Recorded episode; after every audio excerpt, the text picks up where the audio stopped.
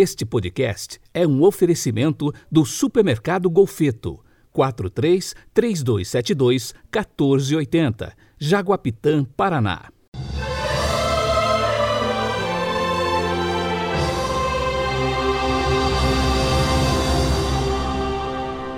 Terça-feira, 9 de março de 2021.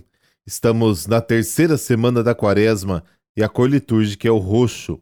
O pensamento do dia é de São Tomás de Vila Nova, abre aspas, consagra-te um tempo por dia para o silêncio e a contemplação, orando a Deus. Fecha aspas.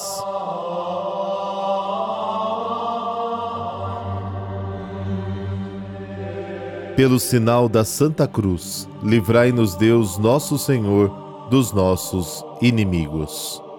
Ó Deus, que a vossa graça não nos abandone, mas nos faça dedicados ao vosso serviço e aumente sempre em nós os vossos dons. Amém.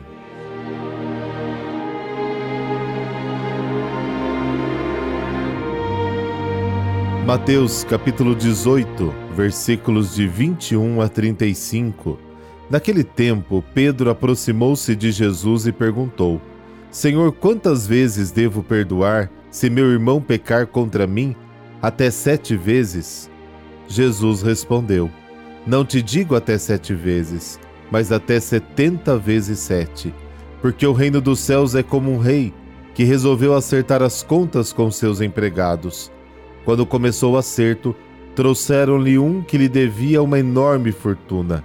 Como o empregado não tivesse com que pagar, o patrão mandou que fosse vendido como escravo, junto com a mulher e os filhos e tudo o que possuía, para que pagasse a dívida. O empregado, porém, caiu aos pés do patrão e, prostrado, suplicava: Dá-me um prazo e eu te pagarei tudo. Diante disso, o patrão teve compaixão, soltou o empregado e perdoou-lhe a dívida. Ao sair dali, aquele empregado encontrou um dos seus companheiros que lhe devia apenas cem moedas. Ele o agarrou e começou a sufocá-lo, dizendo: Paga o que me deves.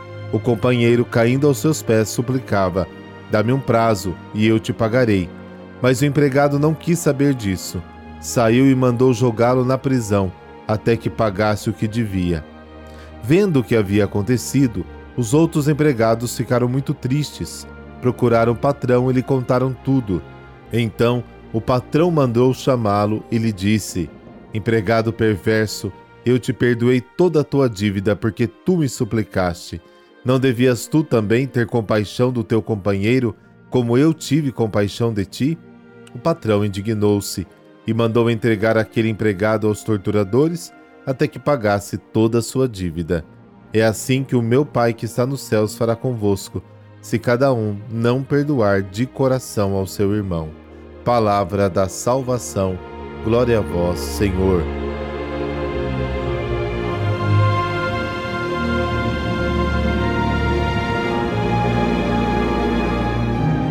Pedro acredita que está por dentro do projeto de Jesus ao perdoar sete vezes. Os rabinos também discutiram esta questão a partir de Amós, capítulo 2, Jó, capítulo 33 e da tríplice oração de José, Gênesis capítulo 50.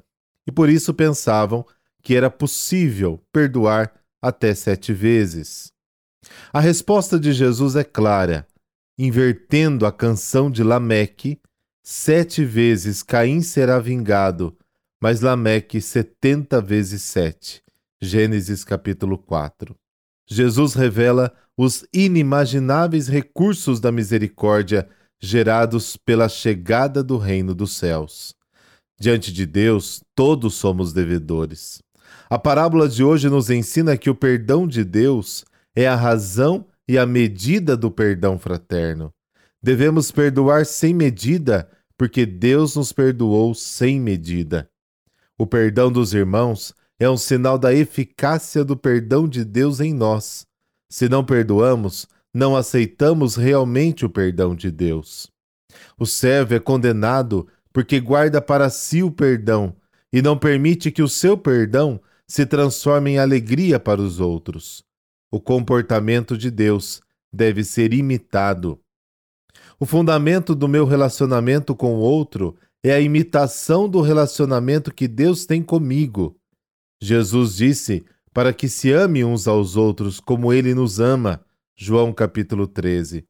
E Paulo diz para perdoar uns aos outros, como o Pai nos perdoou em Cristo. Efésios capítulo 4. A justiça de Deus não é aquela que restaura a igualdade, segundo a regra. Quem errar, paga. É uma justiça superior, própria de quem ama. Ao adversário deve a reconciliação, ao pequeno o acolhimento, ao perdido a busca, ao culpado a correção, ao devedor a anistia. Dez mil era a maior soma na língua grega, e o talento a maior medida. Dez mil talentos é um número enorme. Na Bíblia fala que devia uma grande quantidade. O talento corresponde a 36 quilos de metais preciosos. 10 mil talentos correspondem a 360 toneladas de ouro ou prata. Um talento é igual a 6 mil dias úteis. 10 mil talentos é igual a 60 milhões em diárias. Para pagar essa dívida, o servo teria que trabalhar cerca de 200 mil anos. A figura exagerada é, na verdade, uma vaga ideia do que Deus nos deu. Cem denários corresponde ao salário de cem dias úteis, um valor justo, mas completamente insignificante em comparação com a dívida perdoada de dez mil talentos, um valor incalculável. Pensar na dívida perdoada nos torna tolerantes e pacientes com os outros. O perdão é uma questão de coração, é lembrar o amor que o Pai tem por mim e pelo irmão.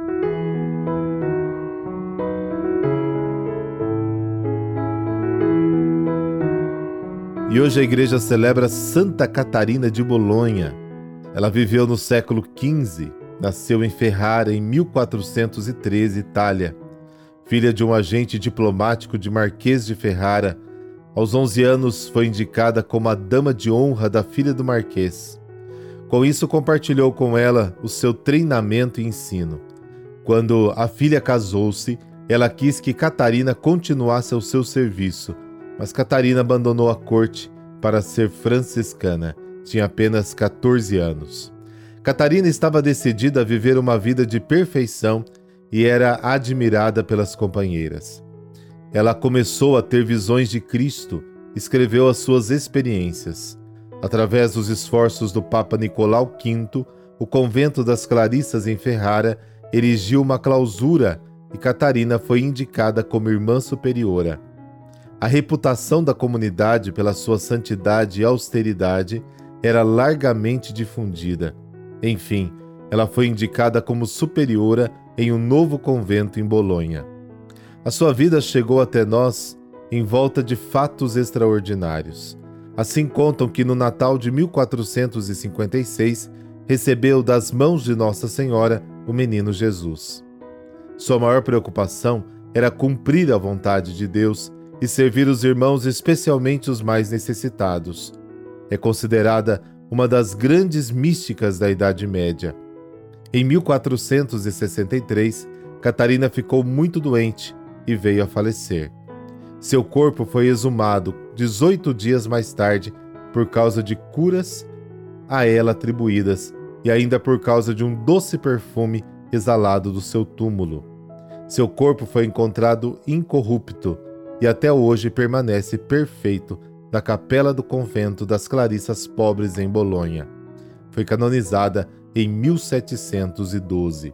Por intercessão de Santa Catarina de Bolonha, dessa bênção de Deus Todo-Poderoso, Pai, Filho, Espírito Santo. Amém. Uma ótima terça-feira para você.